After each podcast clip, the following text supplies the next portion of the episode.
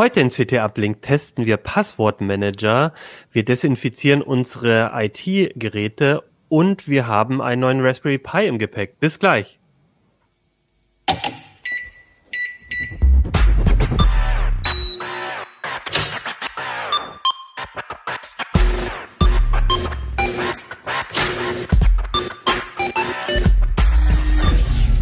CT Uplink. Hey, herzlich willkommen bei CT Uplink. Mein Name ist Achim Bartschok und bevor es losgeht, wir haben heute wieder einen Sponsor. Das Security Information and Event Management kurz SIEM gewinnt angesichts der stetig wachsenden Angriffsflächen und immer komplexerer Attacken zunehmend an Bedeutung. Doch herkömmliche SIEM-Lösungen sind komplex. Mit dem cloudbasierten Inside IDR von Rapid7 dagegen sind sie in Tagen statt Monaten produktiv.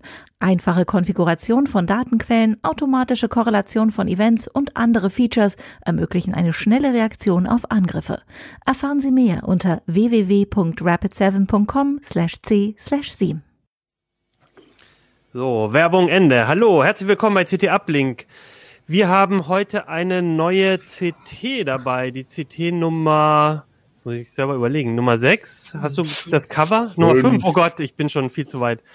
Ähm, die Nummer 5, Christoph zeigt sie auch schön in die Kamera und ihr seht da schon, wir haben zwei Titelthemen hier, die wir heute auch vorstellen wollen, nämlich zum einen testen wir Passwortmanager und zum anderen ähm, Corona-IT-Geräte desinfizieren. Das klingt so ein bisschen nervig und nach einem nervigen Thema, aber es ist wirklich spannend, weil Ulrike hat da ganz interessante Sachen getestet. Äh, dazu kommen wir gleich. Und Christoph hat selber noch einen Raspberry Pi mitgebracht. So, und bevor es, genau, Christoph muss hier alles in die Kamera halten. Genau, und bevor es losgeht, stellt, euch, stellt ihr euch kurz mal vor, Christoph, wer bist du und was machst du bei CT? Ich bin ähm, Christoph Windeck. Ich bin seit äh, über 20 Jahren bei der CT im Hardware-Ressort, sitze im gleichen Büro normalerweise in Nicht-Corona-Zeiten wie Ulrike. Und ja, ich teste Hardware. Ulrike. Ja, genau. Ich sitze mit Christoph in einem Büro, teste auch Hardware. Äh, da vornehmlich sowas, alles was leuchtet. Das finde ich halt cool, ne? Und das sind meistens Displays, aber dieses Mal waren es eben auch komische UVC-LEDs die alles Mögliche machen sollen. Gut, und Jan? Ja, ich äh, bin seit äh, Jahr, acht Jahren bei CT, genau. Und äh, ja, kümmere mich halt um hauptsächlich um Windows, aber auch um ja, systemnahe Software eigentlich, also Backup-Geschichten, äh, ja, was gibt's noch? So Cloud-Synchronisation und sowas und jetzt eben auch Passwortmanager, genau. Ja, sehr spannend. Und mit den Passwortmanagern würde ich auch gleich gerne anfangen, Jan. Das ist ja auch unser Titelthema gewesen. Du hast 25 Passwortmanager dir angeguckt, getestet und zwar auch mit zwei Kollegen. Ähm, mit, mit dem Marvin zusammen hast du den Test gemacht, aber der Ronald, den wir auch öfters schon mal im CT-Uplink gesehen haben, der hat auch so ein bisschen auf die Sicherheit nochmal und den Datenschutz geguckt.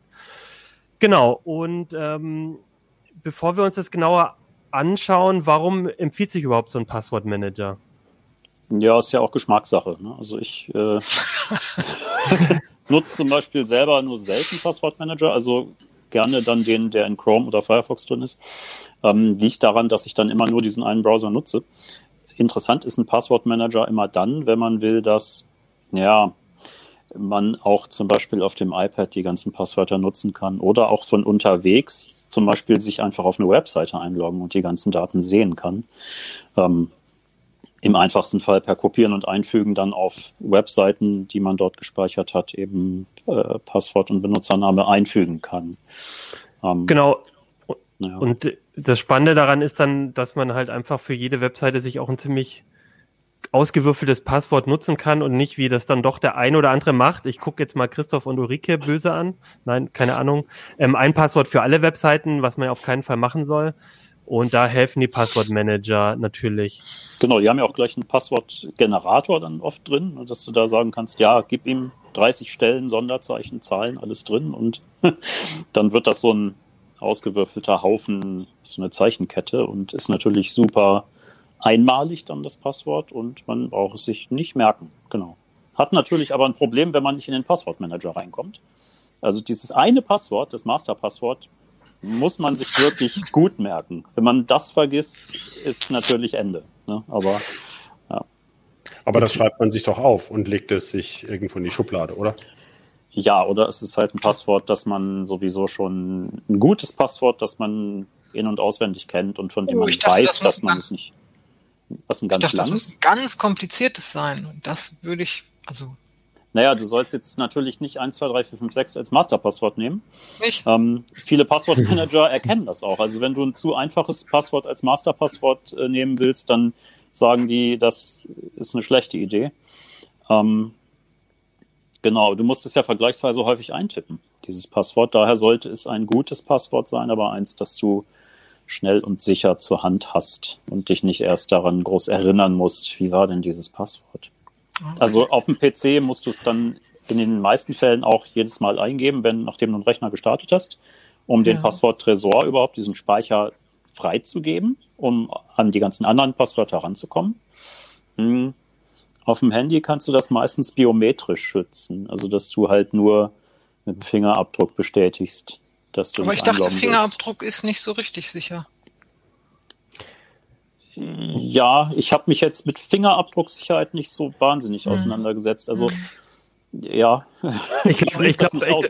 Ja, ich glaube, das Entscheidende ist äh, bei sowas ja auch ähm, erstmal die die Sicherheit auch ähm, dahin zu verlagern, dass man äh, was man selber in der Hand hat so ein bisschen. Ja. Ne? Und äh, wenn es darum geht, dass das Handy, klar, also ich glaube, wenn jemand auf dein Handy äh, drauf zugreifen kann und einen äh, Komplettzugriff bekommt, dann hat man sowieso ein Problem. Das stimmt Aber- ja. Aber den Passwortmanager, also ich mache das zum Beispiel so, ich benutze tatsächlich einen Passwortmanager und auf dem Handy mache ich den mit dem Fingerabdruck.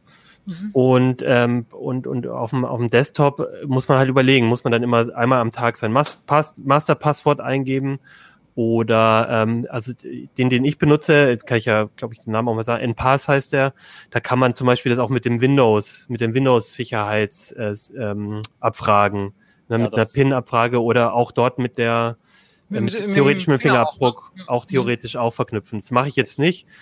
Und ich habe jetzt halt so ein Masterpasswort, das ich mir irgendwann mal so ein bisschen auswendig gelernt habe, das eine. Das ist leider vergleichsweise ziemlich selten. Das habe ich festgestellt, dass man Windows Hello, also diese Mhm. Windows-eigene Biometrie-Infrastruktur dafür nutzen kann. Das machen nicht viele, dabei ist es eigentlich, wäre das total naheliegend, dass man eben auch einen Fingerabdruckscanner hat, den ja jeder einigermaßen moderne Laptop eigentlich hat. Viele haben ja sogar diese Hello-Kamera dann, wo man nur reinguckt und sich einloggt. Das geht dann auch, ja. Was ich ganz interessant fand, du, ihr habt ja 25 Passwortmanager getestet, das ist ja recht viel. Ähm, da scheint es ja wirklich so ein, also so eine, bei viel, also bei viele Software sieht man halt so drei, vier populäre Produkte und dann war es das. Bei den Passwortmanagern scheint es doch sehr viele verschiedene zu geben. Ist, ist da einfach die Bandbreite so groß, wie man das umsetzt? Oder also Ja, also es gibt zum einen, wenn man mal genau guckt, gibt es natürlich recht viel. Du hast dann so, klar, also diese bekannten Namen, das sind ja immer so fünf Stück, sag ich mal, würde ich sagen. Also LastPass, OnePassword, Bitwarden, Dashlane, da hat man es ja eigentlich fast schon. Das sind so die, für meinen Eindruck, und natürlich äh, KeyPass, ne, das sind so die gängigen bekannten Passwortmanager. Hm.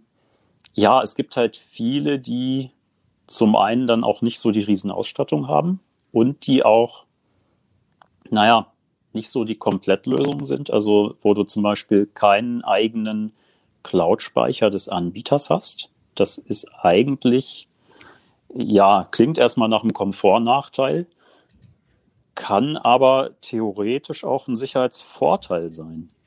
Wenn der Speicherplatz, das wo die Passwörter im, in verschlüsselter Form dieser Container dann liegt, nicht gleich der Anbieter ist, der für die Verschlüsselung und äh, ja für das Management der Passwörter sorgt.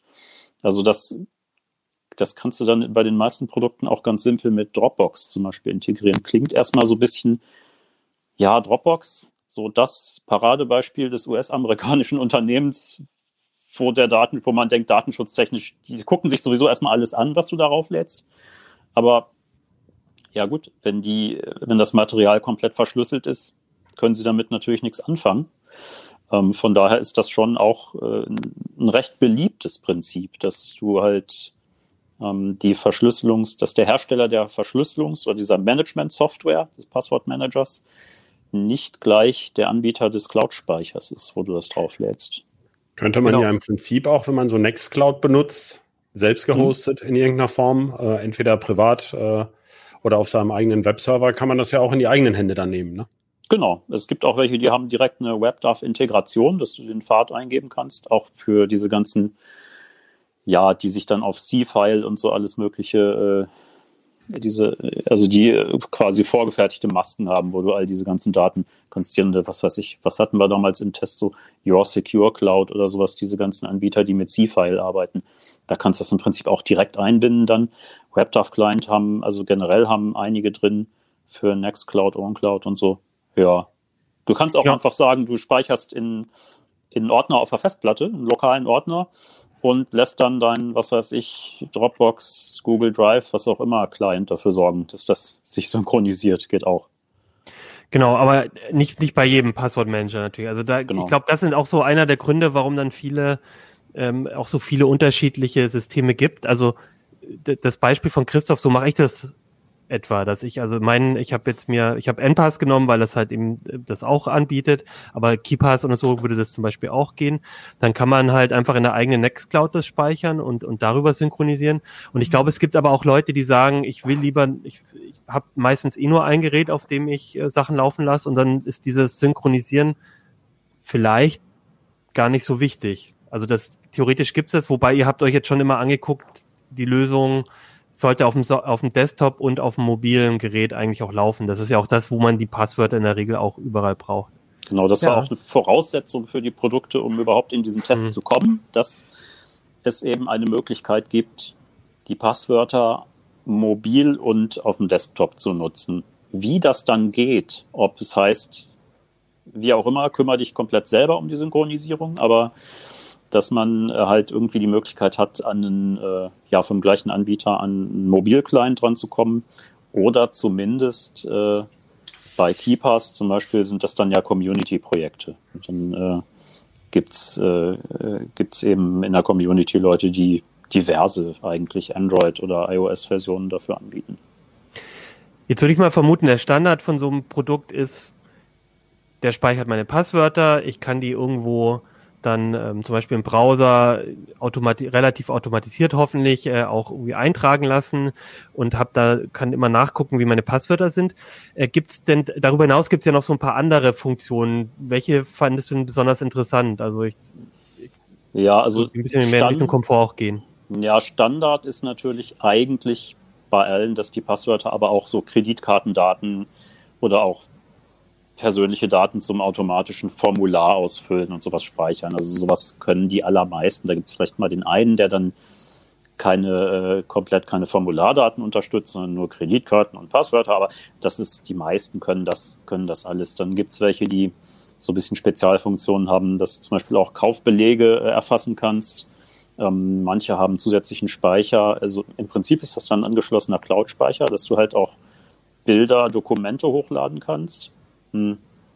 Gibt dann wieder einen, der hat sich ein bisschen stärker darauf fokussiert. Das ist, war ein Schweizer Anbieter. Die machen ein Produkt, was dann sich so ein bisschen, was im Prinzip eine Kombination aus sicherem Cloud-Speicher und Passwortspeicher ist. Sieht man dann daran, dass die Passwortfunktionen nicht so geil komfortabel sind. Also, dass du zum Beispiel kein direktes automatisches Ausfüllen mit einem Browser-Plugin hast, sondern äh, du aus, dem, aus der Software heraus zum Beispiel die äh, die Webseiten aufrufen musst und die dann automatisch Benutzernamen und Passwort eintragen. Oder auch einfach nur das Passwort in die Zwischenablage schmeißen dabei, dass du einfach per Copy and Paste, ne? Copy and Paste dann die Daten reinschmeißt. Das Mich sind so die nicht so ganz komfortablen Lösungen, genau. Gab es denn auch richtige Ausfälle, wo man so sagt, um Gottes Willen, den kann man ja wohl auf keinen Fall nehmen? Also bei 25 würde ich das ja fast erwarten. Ja, würde ich auch erwarten. Also Totalausfälle habe ich eigentlich erstaunlich wenig. Was mich ein bisschen ah, überrascht ah, okay. hat, war, ähm, wir hatten diesen einen, wo wir auch nach dem letzten Test ganz häufig äh, ein Leserfeedback hatten, dass wir doch unbedingt uns den, äh, diesen Designed by Bruce Schneier Passwortmanager angucken müssen. Ähm, den hatten wir jetzt auch dabei. Passwort Safe, ne, heißt der. Passwort Safe, genau, und beziehungsweise ja, stimmt, Pass, ganz viele, hm. genau, Pass WD Safe ist dann irgendwie die Android, der Android Client dafür. Ähm, fand ich erstaunlich, mir fiel kein Argument auf, warum man den statt KeyPass nutzen würde, weil er wirklich von allen getesteten am maximal wenigsten kann. Also ich. Aber vielleicht ist, ist, er besonders einfach zu bedienen oder so. Nee, ist er eben nicht. Also er ist im Prinzip äh, ja, wie hieß es, äh, genauso kompliziert und hässlich wie KeyPass, aber er kann nichts. Und ja, das ist, äh, war so, also der ist, das heißt jetzt nicht per se, dass das Mist ist. Wenn du jetzt mhm. einfach nur wirklich einen, einen sicheren, ähm, verschlüsselten Speicherplatz für Passwörter haben willst und sagst, Features automatisches Eintragen, ich will diesen ganzen Krempel nicht. Ich will einfach nur wirklich eine ganz banale Software, die mir meine Passwort, so Datensätze sicher speichert und verschlüsselt. Dann ist das eine super Software. Aber ah. so als Allround-Passwortmanager ist das schon sehr, sehr simpel. Also dann wäre eher der Tipp, wenn es wichtig ist, dass man wirklich jedes Detail genau konfigurieren kann und ein Maximum an Flexibilität und Sicherheit ist dann auf jeden Fall KeyPass der Tipp und nicht dieser ja. Passwort-Safe.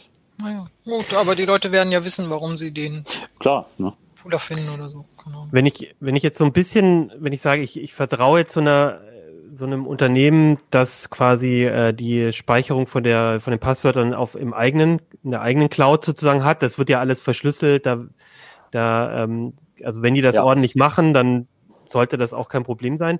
Dann habe ich ja natürlich noch so ein paar Komfortvorteile, die fand ich schon ganz spannend. Also bei, ich, ich glaube bei LastPass, aber auch bei, ich weiß gar nicht, ob das bei OnePassword und so ist, du kannst dann auch mit mehreren Leuten, zum Beispiel in einem Unternehmen, Passwörter teilen und kannst auch einen Notfallkontakt mhm. ähm, ähm, ähm, genau, hinterlegen also sozusagen. Dieses Teilen setzt halt eben voraus, dass äh, die Empfänger der Passwörter auch den gleichen, äh, das gleiche Produkt benutzen. Also im Regelfall dann auch abonniert haben, weil äh, gratis bietet, ich weiß gar nicht, gibt es überhaupt wen, der das Sharing gratis doch gibt es auch, aber das ist sehr, sehr eingeschränkt dann. Ähm, also der Empfänger, äh, die Empfänger müssen das auf jeden Fall auch äh, abonniert haben und genau, dann kannst du eben sagen, das Netflix-Passwort soll auch die ganze Familie kriegen. Und dann kannst du auch festlegen, sollen die das Passwort eigentlich sehen können oder sollen die es nur eintragen können? Ah, ja. Na, solche Funktionen hast du, dann gibt's manche sind da sehr detailliert. Ja. Genau, und der Notfallkontakt, das ist eigentlich ganz witzig. Ähm, also eigentlich ist es nicht so witzig, weil es geht darum, was passiert, wenn man verstorben ist. Oder wenn man sehr lange im Krankenhaus liegt und äh, handlungsunfähig ist. Ähm, dann können, können die Begünstigten die wissen, dass sie als Notfallkontakt eingetragen sind, diesen Notfallzugriff anfordern. Und wenn man als Besitzer des Accounts nicht reagiert auf diese Anfrage innerhalb einer festgesetzten Zeit, zwei Wochen, vier Wochen ist so das Übliche dann, dann kriegen die Angehörigen Zugriff. Also man muss dem aktiv widersprechen, wenn so eine Anfrage kommt. Ne? Und, ah, das äh, geht also, also, nicht darum, wenn ich jetzt mal doch mein Masterpasswort vergessen habe oder so, sondern es geht darum, wenn ich nicht mehr kann. Ja, aus welchen Gründen auch also immer. Also das ist der Sinn und Zweck. Du kannst es natürlich auch nutzen, wenn du dein Masterpasswort vergessen Naja, aber hast. wenn es zwei Wochen dauert, dann ist es ganz schön genau. lange ohne Also wenn du dringend also. an deine Passwörter musst, ist es halt keine gute Idee. Mhm. Es nee. gibt so ein paar Anbieter, die erlauben, naja, das ist vielleicht so ein bisschen vergleichbar wie bei, bei einer BitLocker-Laufwerksverschlüsselung mit diesem Notfallschlüssel. Da gibt's ja auch so einen Wieder Wiederherstellungsschlüssel, genau. Ähm, bieten manche das an, dass du quasi einen zweiten Schlüssel in deinen Passworttresor erzeugen kannst mhm. und den einfach äh, zum Beispiel als PDF ausdrucken dann und in den Tresor legen. Sowas ja. in der Art. Genau. Also das, solche, solche Zusatzlösungen gibt es, aber die überwiegende Mehrzahl der Anbieter sagt, merk dir das Masterpasswort, wenn das weg ist, ist alles weg, dann lassen wir dich aus logischen Gründen nicht mehr rein, weil das Masterpasswort eben dein Schlüssel ist. Mhm. Und äh, ja. Aber ich habe, also ich habe bei einem, ich habe früher mal eine Zeit lang LastPass benutzt und da war das zum Beispiel, da konnte ich so einmal gültige Passwörter ausdrucken für den Notfall, wenn ich es vergessen habe. Und da konnte ich übrigens auch einstellen, also nicht nur zwei Wochen, sondern auch irgendwie drei Stunden oder sowas, glaube ich. Ich, okay. ich möchte mich nicht drauf festlegen, aber also auch eine kürzere Zeit. Aber da muss man natürlich aufpassen, weil wenn ich im Flieger bin und jemand äh, die, Anf äh, die Anforderung macht, das darf natürlich aber auch nur ein Kontakt, den man dafür freigegeben ja. hat. Aber dann könnte der natürlich auch äh, das sozusagen ausnutzen. Aber fand ich halt auch nicht. Hoffentlich, ja. Nur deiner eine, vertrauenswürdigen genau. Person. Ist aber halt, wie gesagt, so ein Feature, was dann in der Regel nur so ein, so ein Anbieter hat, der, wo man dann halt auch seine Passwörter über den Anbieter selbst mhm. speichert, genau, ne? Ja. weil der natürlich dann das an andere Nutzer seines seines ähm, äh, Nutzer von dem von dem Anbieter dann auch weitergeben kann. Hast du denn, also wenn es jetzt, du, wir haben jetzt schon ein paar Namen gehört, ne? Das waren jetzt so welche, die eher in Richtung Komfort gehen und welche eher in, in möglichst Sicherheit. Und Ronald hat ja nochmal ähm, dieses Sicherheitsfunktion, aber vor allem auch so diese Datenschutzfunktion sich angeguckt. Gab es da irgendwelche Auffälligkeiten? Naja, es ist halt aufgefallen, also was haben wir uns da überhaupt angeguckt? Ähm, beziehungsweise was haben die beiden sich angeguckt? So, also die ja, äh, in diesem Fall die Android-Apps. Also wir haben ja beim letzten Test, im, im letzten Jahr, Passwort-Manager-Test, auch schon geguckt, ähm, wie steht es eigentlich mit der Sicherheit der Desktop-Anwendung. Windows-Speicherabbilder gezogen und so weiter geguckt, wie oft findet sich das Masterpasswort oder löschen die das verlässlich aus dem, äh, aus dem RAM wieder oder leeren die die Zwischenablage verlässlich, solche Geschichten. Und ähm, diesmal die Android-Apps und geguckt, ähm, mit welchen Servern kommunizieren die und äh, finden sich in den APKs, also in den Android-App-Paketen, die installiert werden, irgendwelche äh, Tracking-Bibliotheken, bekannte. Und ähm, ja, gibt eine ganz äh, ganze Bandbreite eigentlich von äh, Passwortmanagern, die äh, gleich mal mit äh, allen möglichen äh, Tracking-Diensten reden. Drei, vier, fünf, die auch teilweise ja erstmal auffälligerweise Server anfunken, wo man sich fragt, warum. Facebook, Twitter, Ikea war dabei. Und ähm, da muss man dann gucken. Also bei manchen liegt das daran, dass die dann äh, zum Eintragen von Passwörtern so als generische Icons, statt generischer Icons dann äh, verschiedene, äh, zum Beispiel für Facebook oder Twitter eben äh, die Icons schon mal an, einblenden wollen und dafür diese Icons von den jeweiligen äh, Servern holen. Also solches, was kommt vor, das muss man mal gucken. Das heißt jetzt nicht zwingend, dass die massig Daten rausschicken. Aber ähm, es gibt welche, die quasi überhaupt nicht mit externen Tracking-Diensten kommunizieren. Ähm, was nachvollziehbar oder was natürlich auffällt, dass viele mit Google kommunizieren. Ähm, Crashlytics, ne, diese App-Analysedienste. Ja, das ist immer so, ist halt die Frage, wie schlimm findet man das? Das Anliegen der App-Entwickler ist ja nicht ganz von der Hand zu weisen, dass sie messen möchten, wie gut äh, die App läuft oder wie häufig sie abstürzt. Trotzdem ist es bei einem Passwortmanager ja nachvollziehbar, dass man gerade bei einer Software, die mit so sensiblen Daten umgeht, eigentlich eher nicht möchte, dass sie allzu viele Telemetrie- oder Analysedaten rausschickt.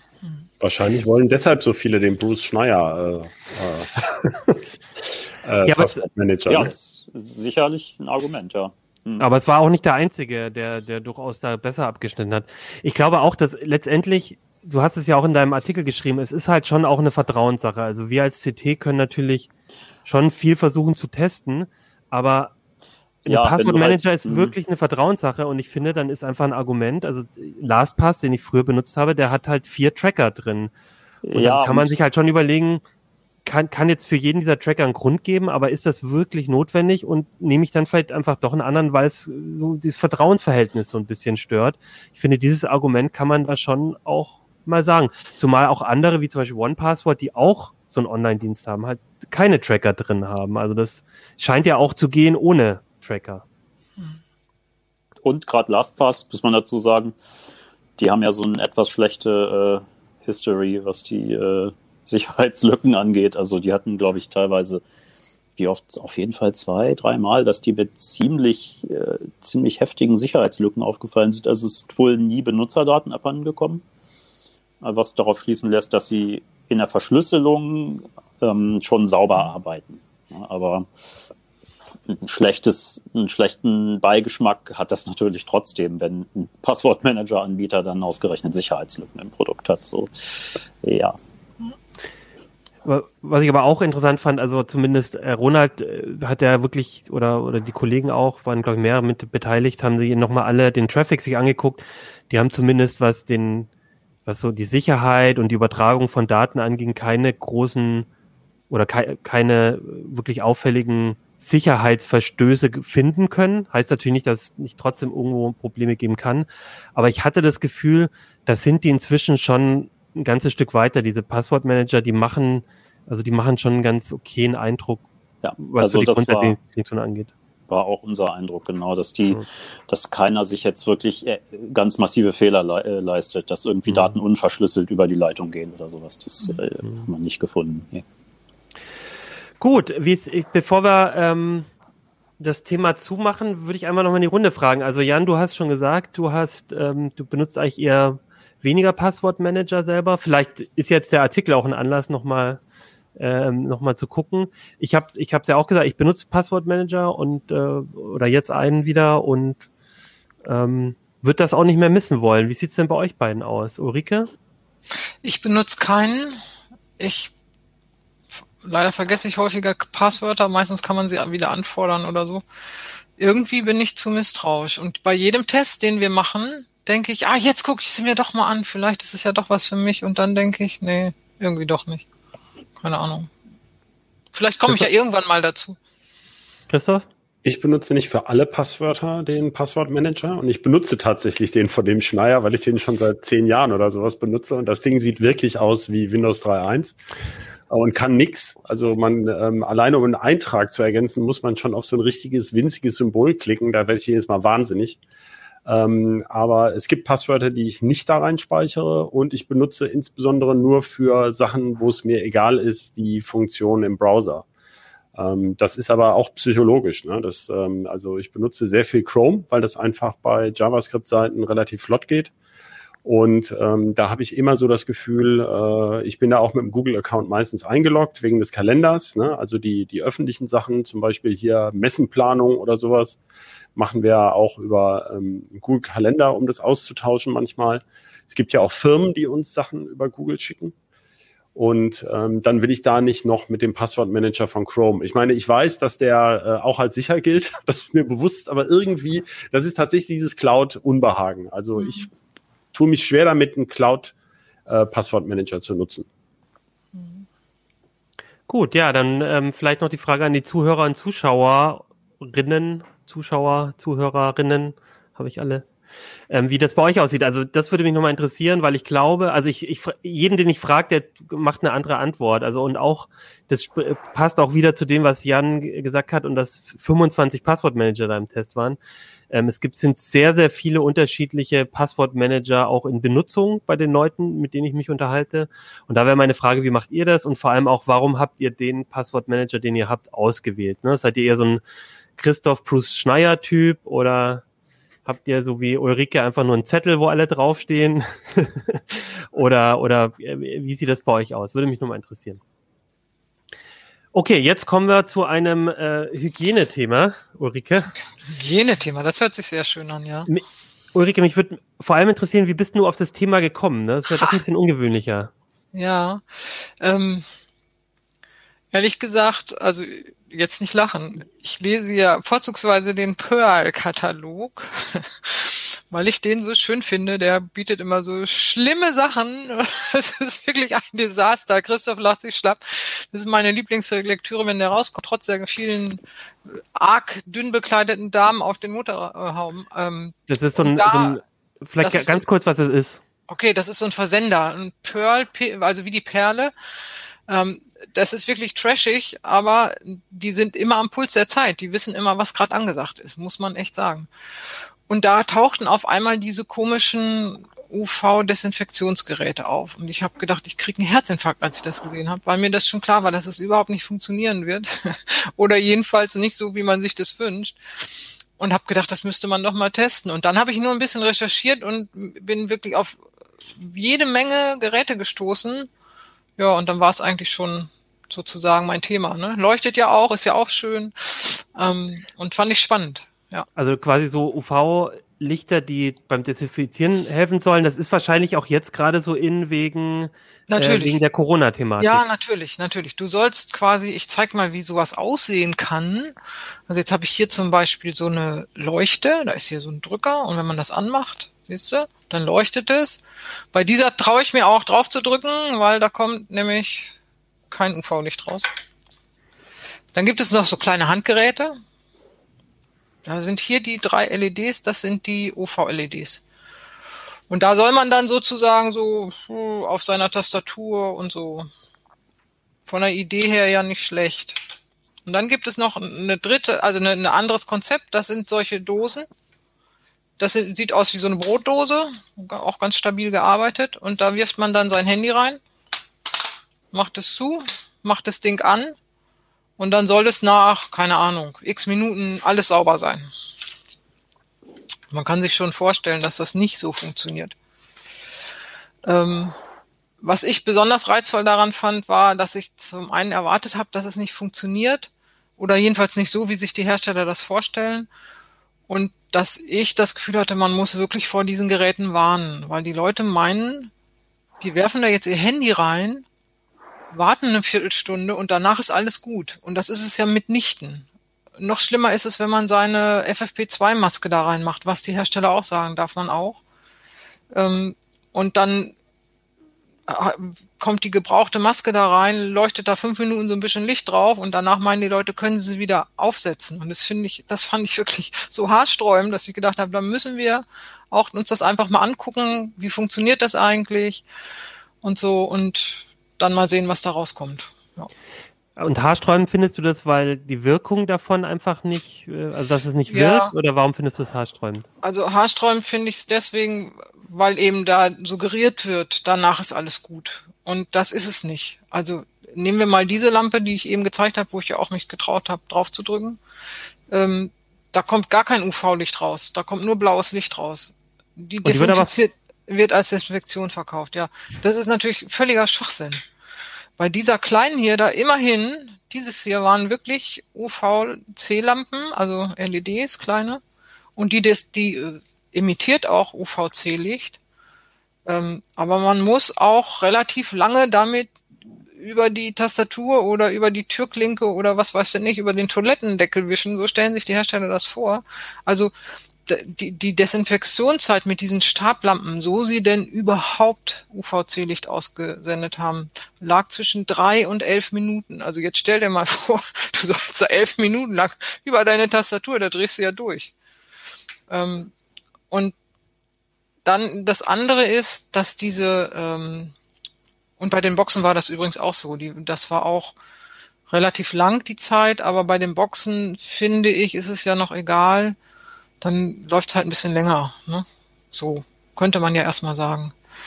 Ähm, dann gibt es zwei Sachen noch, die bemerkenswert dabei sind. UV-Licht ist extrem schädlich für die Augen.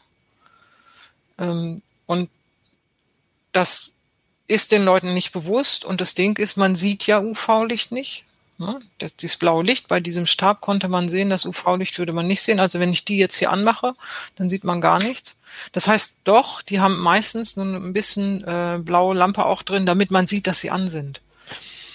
Und die müssen deswegen so Sicherungsmechanismen haben. Bei dieser Lampe ist es so, die mache ich auf. Wenn ich sie jetzt so drehe, dann schaltet die sich automatisch aus. Und das muss auch so sein, weil sonst gucken die Leute, aha, leuchtet noch äh, und verbrezeln sich da ihre Augen diese Schutzmechanismen müssen auch bei den Boxen sein. Wenn man die aufmacht, dann sollen die ausgehen. Und das war halt bei einigen Stäben und einigen Boxen nicht gegeben. Das finde ich auch haarsträubend. Also das ist so gefährlich, ähm, weil du halt nicht siehst, dass da was ist. Ne? Und die hast du aber ganz normal im Handel kaufen können. Also es ich habe die, genau, ich habe die bei Alibaba irgendwie nee, nee, über nee, nee, ganz, Wege, also Amazon, ne? Und mhm. nehmen wir mal dieses Gerät, das ist, äh, das heißt dann designed bei vor Samsung oder so. Also das, da steht auch Samsung drauf. Irgendwo da. Kann man das sehen? Naja, ist ja auch egal. Ähm, oder nee, das war jetzt gerade nicht das Samsung-Gerät, aber das sieht fast genauso aus. Ähm, das heißt, dass, da sind auch vermeintliche Markengeräte da, aber auch die haben es irgendwie nicht gebracht. Ich, ich fand das alles sehr deprimierend. Dabei ist es sehr wohl so, dass UV-Licht, also UVC-Licht reinigt. Es wird tatsächlich genommen, also in Krankenhäusern zum Beispiel oder in Forschungslaboren. Die nehmen UVC-Licht, um Bereiche zu desinfizieren. Oder jetzt während der Pandemie in Taiwan ist es üblich, dass die mit solchen Roboterautos da durchfahren, durch U-Bahn-Stationen und so und dann da wird mit dem UVC-Licht rumleuchten, um eben hm, Viren zu inaktivieren. Viren kann man nicht töten, weil die nicht leben, die kann man nur inaktivieren. Ähm, das heißt, theoretisch wirkt das tatsächlich. Aber praktisch sind diese Handgeräte so schlecht, dass ähm, man eigentlich nur davon abraten kann. Das geht wirklich gar nicht. Bei den Boxen kommt noch dazu, das muss ich jetzt noch mal kurz loswerden, bei denen hier UVC-Licht und äh, inaktiviert nicht nur Viren, das macht auch Plastik kaputt. Das kennt man, ne? Wenn äh, Sonnenlicht irgendwo länger auf Plastik scheint, wird es so gelb. Hm? So, und in jedem Handy ist eine Polfilter drauf zum Beispiel, der ist aus Plastik. Das heißt, wenn man sehr oft sein Handy in dieser Box desinfiziert über längere Zeit, wird das Handy gelb werden. Das heißt, es macht auch noch das Handy kaputt. Also nicht nur, dass es nicht wirkt, sondern auch noch macht es kaputt. Also ich, das war wirklich erschütternd. Aber Ulrike, trotzdem muss ich ja meine, meine Geräte irgendwie sauber halten. Also ja, das hilft genau. ja alles nichts. Also, Aber dann genau. würdest du sagen, kein UV-Licht, sondern macht's lieber anders. Ja, und das deswegen war jetzt dieser Schwerpunkt auch da. Ein Teil war dieses UV-Licht, aber im Grunde genommen ging es darum, Geräte reinigen und Oberflächen. Also jeder hat ja so jetzt so ein bisschen Sorge. Ne? Also zum Beispiel ich gebe mein Handy derzeit nicht aus der Hand. Also meinem Freund noch, aber sonst eigentlich niemandem. Weil ich es unangenehm finde, weil ich nicht weiß, was hat diese Person angefasst und patscht auf mein Handy. Ähm, und das wird, denke ich, vielen so gehen und auf der Arbeit auch. Möchte ich nicht, dass jemand meine Tastatur benutzt oder so. Und ich möchte auch nicht, dass die Putzfrauen sie abwischen. Das möchte ich bitte selber machen. Und ähm, dann habe ich eben geguckt, ja, was kann man denn jetzt machen? Und das sagen die Virologen auch wirklich mit ähm, Spüli-Lösung, also Spülmittel mit Wasser und dann alles sauber machen. Eigentlich herkömmliche Reinigung. Und wenn man will, kann man natürlich auch noch mit Desinfektionsmitteln drüber. Davon raten sie im Grunde genommen ab. Das brauche man nicht, weil die Gefahr, sich mit Corona anzustecken über die Luft, also über Aerosole, ist so viel größer, dass man sagt, das kann man vernachlässigen. Ich persönlich finde, gibt mir ein gutes Gefühl, wenn ich ab und zu irgendwo mit Desinfektionsmitteln rübergehe, habe ich das Gefühl, ist noch besser. Aber ist das ähm, nicht auch äh, unter Umständen schädlich für so eine Tastatur oder für so ein Handybildschirm auch, so ein Desinfektionsmittel? Das ist ja schon, ja, wenn das konzentriert also, ist. Da gibt es ja spezielle Reiniger, da ist auch so eine Art Desinfektionsmittel. Was, also Desinfektionsmittel, was ist denn das? Was hilft denn gegen Viren oder Keime überhaupt? Das ist meistens auf Alkoholbasis. Ähm, das heißt, wenn ich irgendwie einen Bildschirmreiniger habe, da ist meistens auch Alkohol drin. Und der desinfiziert dann auch und der inaktiviert Viren und beseitigt eben Bakterien und so. Also von daher kann man, glaube ich, ganz getrost ins, erst recht auf Tastaturen ähm, mit Desinfektionsmitteln draufgehen. Bei Bildschirmen wäre ich jetzt auch ein bisschen sparsamer damit. Ähm, aber ähm, wenn man das ab und, zu macht. Wenn das so eine Handyschutzfolie drauf hat oder so. Genau, dann ist es egal. Das habe ich nämlich zum Beispiel auf meinem Handy habe ich eine Schutzfolie. Da gehe ich ab und zu rüber mit, ne, mit dem Handdesinfektionsmitteln. Also wenn das nicht mit ähm, so, mit, wie heißt denn das so, dass es weich wird, also so seifenmäßig nicht, sondern crememäßig. Also ähm, wenn da nicht sowas drin ist, das ist natürlich blöd für Oberflächen. Aber wenn es jetzt rein Alkohol und Wasser ist oder so, dann kann man die äh, das auch abwischen und dann ist es auch schön. Und vielleicht nicht ganz so feucht, weil das Wasser, also da hätte ich jetzt wieder Angst, wenn du sagst, so mit, dem, mit was Feuchtem über ja, ja, nein, ich meine natürlich nicht, nicht nassfeucht, sondern immer schön ausbringen und so, den Lappen, damit keine Feuchtigkeit irgendwo reinlaufen kann. Das gilt sowohl für Handys als auch für den großen Bildschirm, als auch für die Tastatur, logischerweise. Da ist irgendwo immer Elektronik drin und sobald da Flüssigkeit reinläuft, ist es halt nicht gut. Ne? Also das muss man natürlich, sollte man beachten. Ähm, nie richtig patschenass, sondern immer schön ausringen und dann drüber gehen. Und die, ich hatte mit einer Virologin auch gesprochen und die hat auch das bestätigt und gesagt, das ist alles gut. Also wenn man da ähm, mit Spülilösungen sauber macht, vielleicht noch ein bisschen Desinfektion drüber, dann ist es auch in Ordnung. Was anderes machen sie letztendlich im Labor auch nicht. Okay. Die sind nun richtig mit aggressiven Coronaviren aktiv. Das heißt, die nehmen auf jeden Fall Desinfektionsmittel danach und schalten auch UV-Lampen an, interessanterweise. Aber erst nach der Reinigung. Das steht auch überall. Man soll erst reinigen und dann nochmal mit UV-Licht drauf. Okay, aber vielleicht nicht die UV-Lampe aus dem, äh, Nee. aus dem Also Katalog, sondern wirklich- dann. Äh, Wirklich wahr. Also die, ich meine, das ist irgendwie, man stellt sich das so vor, ich, hier, sowas ist ja eigentlich auch toll, so für die Handtasche, ne, oder für die Hosentasche von mir aus auch. Und wenn ich jetzt irgendwo auf einer Toilette bin, dann mache ich vorher kurz so und Mhm. danach ist alles gut. Aber ich sehr meine kleiner, kleiner als so eine Fernbedienung, ne? Wenn man auch, ja genau, das ist so ein, so ein kleines Ding. Ähm, Wie ein kann man Brillen also, so. Genau, kann man wirklich gut mitnehmen, aber es dauert halt auch, wie gesagt, zwischen drei und 19 Minuten zu, je nach Gerät. Und so viel Geduld habe ich jedenfalls nicht und möchte ich Naja, mich auch du, nicht du desinfizierst das ja auch nicht aus einem Meter Höhe den gesamten Klositz. Du musst ja im Grunde abschnittsweise jeweils drei Minuten darüber gehen. Ja, oder ja, nicht? ja, ja, Und der, natürlich. der ja, ja. Abstand sollte ja wahrscheinlich nicht größer sein als 10, 15 Zentimeter, weil das Genau. geht ja mit 1 durch R Quadrat runter, die Ja, Intensität. genau. Also äh, das ist ja, genau. Quatsch, Also alles. ja, diese Zeiten, die ich da genannt habe, die sind aus 2,5 Zentimetern. Also du musst wirklich über die Kloschüssel. Ne? Also man ziemlich Ärger bei öffentlichen Klos, wo viele Leute warten. Ne? Ja, lassen wir, lassen wir mal die Kloschüssel, aber selbst über einer Tastatur oder über einem Türgriff oder so will ich nicht so lange hängen und, und da rumwedeln. Also das kommt mir absurd vor. Also da fand ich diese Boxen dann irgendwie schon besser. Ähm, da hatten einige tatsächlich, die, das dauerte dann, keine Ahnung, fünf Minuten oder so, das ist ja gut, mache ich das Handy rein, lass es leuchten. Da war aber das Problem, erstens, das Handy leidet auf Dauer und zweitens, das Licht kann ja nur da wirken, wo es hinfällt. Und diese Lampen sind entweder im Deckel oder im Boden oder an den Seiten. Das heißt, es gibt immer Abschattungen. Ja. Auch blöd. Ja, also ich glaube, wir haben, wir haben auf jeden Fall jetzt mitgenommen, dass, dass diese Lampen sollte man auf keinen Fall als irgendwie äh, gutes, gutes Mittel nehmen, Genau, und, um sich genau. nochmal irgendwie abzusichern. Ja, und im ja. Zweifel reicht's äh, mit einem bisschen Spüli verdünnte, nicht ganz ja, so ein bisschen Spülwert, sagen. also ich würde schon sagen, man, man muss es ordentlich sauber machen, Hm. ne? aber man muss nicht äh, meinen, dass man mit diesen Lampen jetzt was erreicht. Also so, wie man halt Oberflächen reinigen kann. Ne? Das, Ich muss halt, ich muss halt schon zugeben, so, ne? Also ich bin da nicht so, also Tastaturen finde ich auch ganz schön nervig zu reinigen, ne? Weil Ja. mit den ganzen Tasten und so. Ja. Aber vielleicht nochmal jetzt so ein Argument auch für Leute wie mich, die da immer nicht so drauf gucken.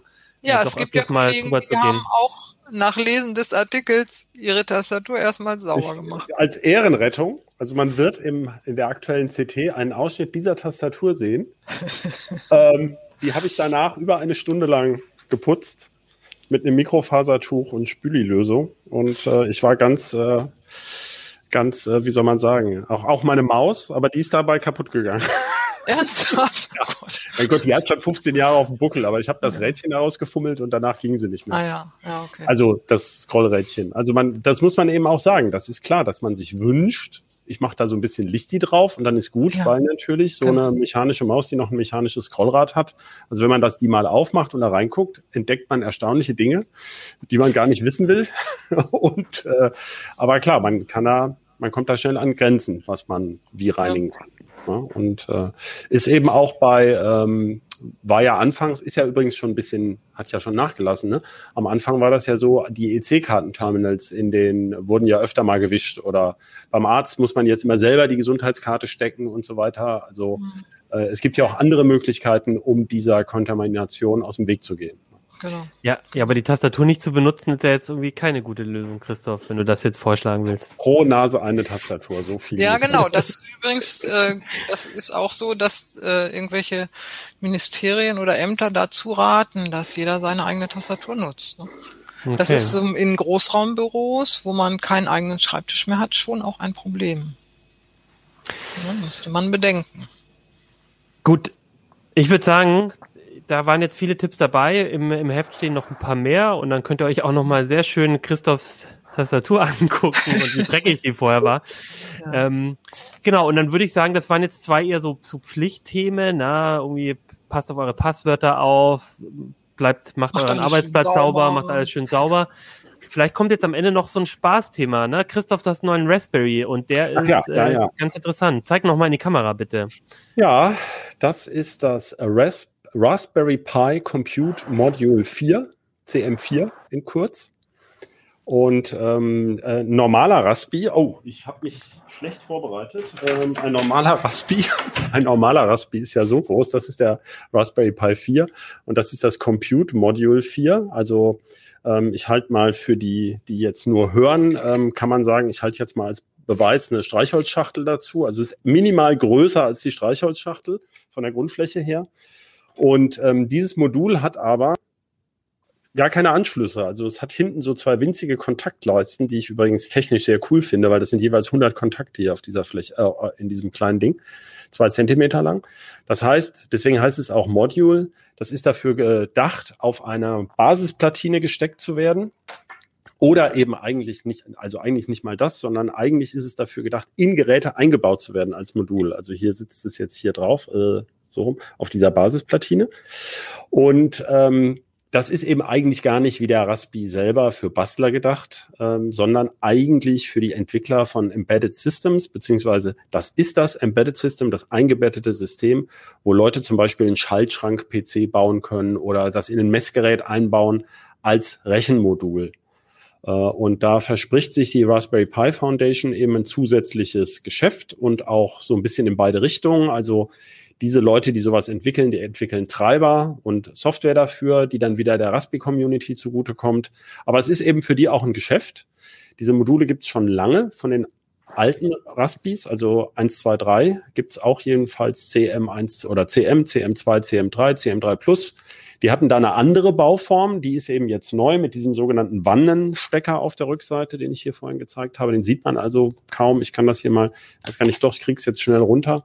Also da sind dann hier auf der Basisplatine sind hier so zwei, diese zwei Steckleisten und da passt das Modul dann eben so drauf. Und da kann man dann die ganzen Anschlüsse nutzen. Ne? Also alle, alle Anschlüsse, die hier auf dieser Basisplatine sind, die sind für sich eben gar nicht nutzbar, sondern nur, wenn das Modul draufsteckt. Weil das sind die Anschlüsse, führen alle auf dieses Modul drauf. Da sind ja 200 Kontakte dann insgesamt. Das reicht also hier für, wie beim Raspi in groß, zwei HDMI, Buchsen, USB, äh, Ethernet, USB, ähm, ja, und als diese typische Raspi GPIO-Leiste, 40 Pin, kann man hier auch nutzen. Und jetzt kommt eben die eigentliche Bastler-Besonderheit, die bestimmt manche Leute interessiert. Hier ist ein PCI Express Steckplatz. Und das ist eben derzeit eine Möglichkeit, auch PCI Express Karten am äh, Raspberry Pi zu nutzen. Da muss man dann vorher allerdings das Slotblech abschrauben. Ich habe hier mal so eine mit Bedacht gewählt, eine SATA-Karte. Und damit kann man dann eben zum Beispiel tatsächlich ein kleines NES Netzwerkspeicher aus dem Raspi basteln. Ähm, es gibt dabei allerdings einige Probleme, über die wir noch sprechen können. Und man hat auch noch kein Gehäuse, sondern man hat dann irgend so eine Art Drahtverhau, ähm, mit dem man äh, da also den Raspi sozusagen die Möglichkeiten des der Raspi-Technik, das ist ja insbesondere dieser BCM 2711, das ist so eine Art Smartphone-Chip, da ist das RAM mit drauf äh, die kann man dann eben für andere Geräte nutzen. Und zwar mit derselben Software, also mit diesem Raspberry Pi OS oder eben mit Ubuntu oder was auch immer.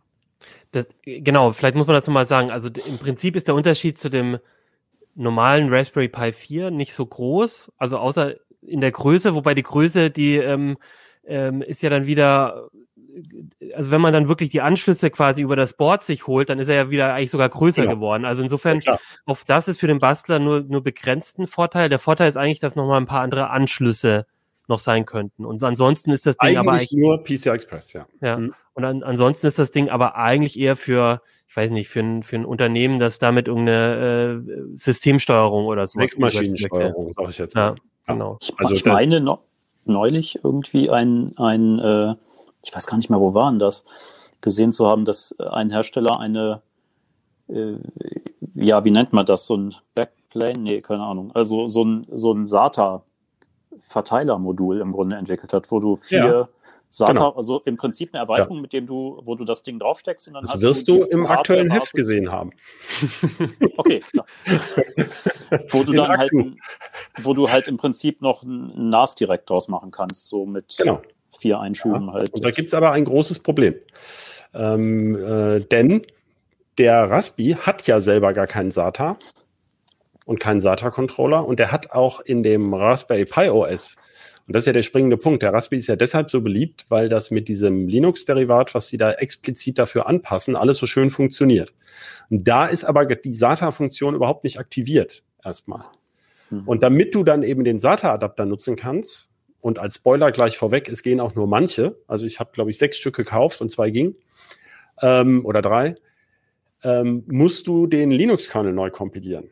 Und zwar auf dem Raspi, was alleine schon über eine Stunde dauert, bis der Raspi diesen Linux-Kernel durchgenudelt hat. Das ist aber noch gar nicht das Problem. Dann hättest du ja dein NAS und das funktioniert auch tatsächlich. Mit zwei SSDs zumindest habe ich es ausprobiert.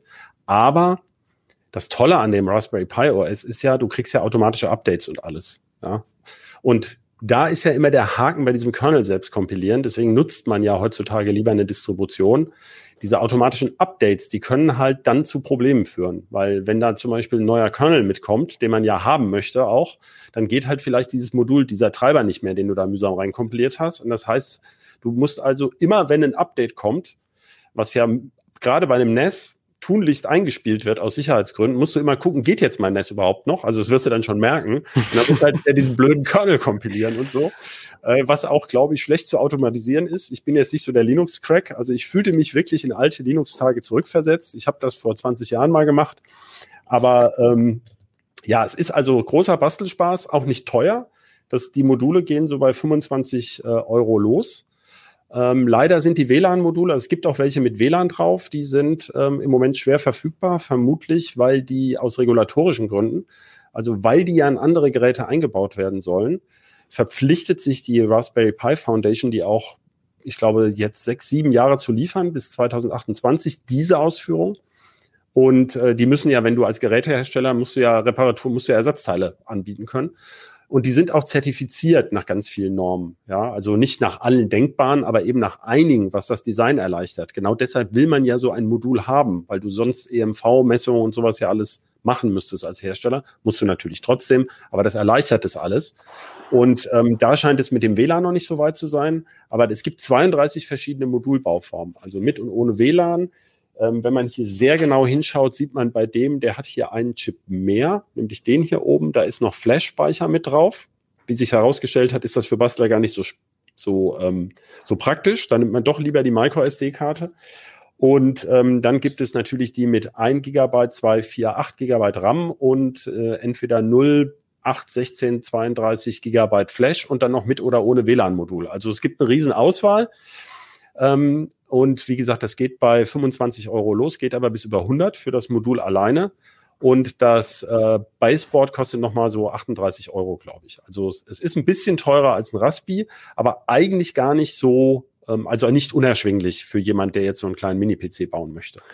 Ich, ich würde noch mal einmal kurz auf dieses Problem mit der Software. Ist das nicht was mit der mit dem äh, mit dem Raspbian oder ist das nicht ein Problem, das aber wahrscheinlich in ein paar Monaten vielleicht auch gelöst ist? Weil wenn es jetzt einen Raspberry gibt, der damit was anfangen kann, dann würde ich jetzt mal erwarten, dass das vielleicht da auch irgendwann mit reinwandert. Das mag sein, da möchte ich jetzt nicht so hingucken, ähm, nicht Vorhersagen wagen für die Raspberry Pi mhm. Foundation. Die hat sich ja gerade auch in die Nesseln gesetzt mit einer Softwareerweiterung für Microsoft äh, Software, was viele auf die Palme gebracht hat. Und ähm, ich sehe es eher so, man, das ist ja alles Open Source, ja. Also ein Hersteller, der jetzt die von Jan schon dankenswerterweise erwähnte Platine mit, mit SATA-Adapter schon dran entwickelt, der könnte ja leicht eine, einen Fork von dieser Distribution machen, das immer schön einkompilieren und dann bereitstellen. Also da sind Lösungen denkbar, ähm, auch aus der Community zum Beispiel. Das funktioniert ja bei vielen Sachen, die wirklich weit verbreitet sind. Also wo nicht nur drei Hansels die Idee gut fanden, sondern vielleicht ein paar tausend, funktioniert das gut. Aber das dauert jetzt halt noch. Aber das ist genauso eines dieser Anwendungsmöglichkeiten für dieses Modul. So ist es genau gedacht. Und ähm, das ist sehr spannend, was sich da entwickelt. Nur bisher äh, gibt es noch nicht so viel. Die Raspberry Pi Foundation hat allerdings kooperiert mit so einer chinesischen Firma. Die haben wir auch schon mal ab und zu, ähm, macht die ganz interessante Bastelsachen. Seed Studio heißen die aus Shenzhen mhm. in China. Und äh, da können Entwickler ähm, äh, kriegen da sehr viel Hilfestellung, wenn sie da neue Sachen entwickeln wollen, dass sie denen mal einen Prototypen bauen und sowas für günstig Geld. Also ähm, da diese SATA-Platine, also steht auch im Heft weiter vorne auf der hm, Seite, weiß ich jetzt nicht, findet man dann schon. Äh, das soll jetzt auch bei so einem Crowdfunding-Ding ähm, auftauchen und da ist halt schon ein SATA-Chip dann mit drauf. Ähm, ja, wie gesagt, aber Gehäuse fehlt noch die Stromversorgung. Also wenn man wirklich dicke Platten da dran hängen will, dann wird's schnell eng. Ähm, also man braucht auch ein anderes Netzteil als für den normalen Raspi äh, und so weiter. Man braucht auch zum Flashen zum Teil noch einen Jumper, also für die, die es nicht mehr wissen, das ist ein Jumper. ähm, Ach, das ist ja äh, ja, ja, ja. Alte, wenn ja Retro-Gefühle. Der ist nicht dabei, also das ist eine wirkliche Bastelherausforderung. Man muss also einen Jumper haben. Und so weiter und so weiter. Also äh, für die eine Version, für die andere okay. nicht. Und Aber es, es gibt einige Tücken. Also zum Beispiel fehlt USB 3, was äh, ähm, auch ein Nachteil sein kann. Aber es klingt, also es klingt für mich so, als wenn man jetzt mit einem Raspi irgendwie noch nicht so genau weiß, was man machen will oder einfach so mit dem Basteln loslegen, dann sollte man davon eher die Finger lassen. Das ist ein Ding. Ja, ja, klar. Das ist ein, dieses Ding, auch wenn es jetzt schön kompakt und, und klein aussieht, das ist was für Leute, die genau wissen, dass sie genau das haben wollen eigentlich. Genau. Oder damit basteln wollen. Okay. Welchen Raspi nehme ich denn, wenn ich gar keine Erfahrung habe? Dann würde ich jeweils mhm. den aktuellen, also im Moment ist ja der Raspberry Pi 4 aktuell. Ja. Ähm, das ist der, der auch der schnellste. Und da würde ich eben das 2 oder 4 Gigabyte Modell nehmen. Mhm. Das liegt, glaube ich, ab 35 Euro oder sowas gibt's das. Ähm, äh, quasi überall. Also es haben ganz viele Shops, auch der Heise Shop ne, gibt's auch. Also, aber es gibt auch bei vielen anderen. Und ja. da gibt's auch Kits. Also ähm, da ist dann zum Beispiel das Netzteil schon dabei und eine MicroSD-Karte dabei. Ähm, das ist also für die Hardware-Bastler. Und hinter mir läuft ja der, der Raspberry Pi 400. Das ist hatten wir auch schon in der Sendung. Den hatten wir ja auch schon in der Sendung. Also wenn es einem mehr um ja. die Software geht, den kann man ja wirklich, also da ist sogar schon die MicroSD-Karte vorbespielt, den kann man sofort in Betrieb nehmen, ja. wenn es einem mehr um die, ähm, also um die Linux-Erfahrung geht. Und also als ähm, mal eben schnell ins Web-GPC kann man den durchaus nehmen. Also wir haben ja die Kollegen, die immer denken, man kann den als PC-Ersatz nehmen. Da, da, da, also da muss man wirklich schmerzfrei sein, meiner Meinung nach. Also der ist ja schon keine Rakete. Geduldig. Aber ähm, wenn man, also es dauert 35 Sekunden bis Teams lädt, also Microsoft Teams jetzt als Video-Chat, ähm, aber es geht. Ja, also wenn der erstmal läuft, läuft das durchaus. Man braucht halt da noch eine Webcam. Ähm, oder auch so Jitsi Meet haben wir ausprobiert und ich glaube irgendwas anderes auch noch, Zoom glaube ich auch. Also ja. Das kann man durchaus dafür benutzen, wenn, wenn man jetzt eben mal zum Beispiel als Linux-Einstieg, wenn man das nicht auf seinem eigenen PC installieren will. Das ist also klar, der Raspi ist schon cool, aber dieses Modul ist eher was für Leute, die wissen, was sie damit machen wollen. Gut. Und aber bei der Tastatur muss natürlich dann wieder äh, auch sauber machen. Da musst du putzen. Nicht vergessen, nicht vergessen. Der hat aber ganz flache Tasten, da kommt man besser dazwischen als bei meiner Tastatur hier, wo mir auch prompt danach die Space-Taste erstmal nicht ging. Also die habe ich dann erst ausgebaut und wieder reingefummelt. Gut, also, dann würde ich sagen, haben wir mal einen guten Einblick in die neue CT gegeben.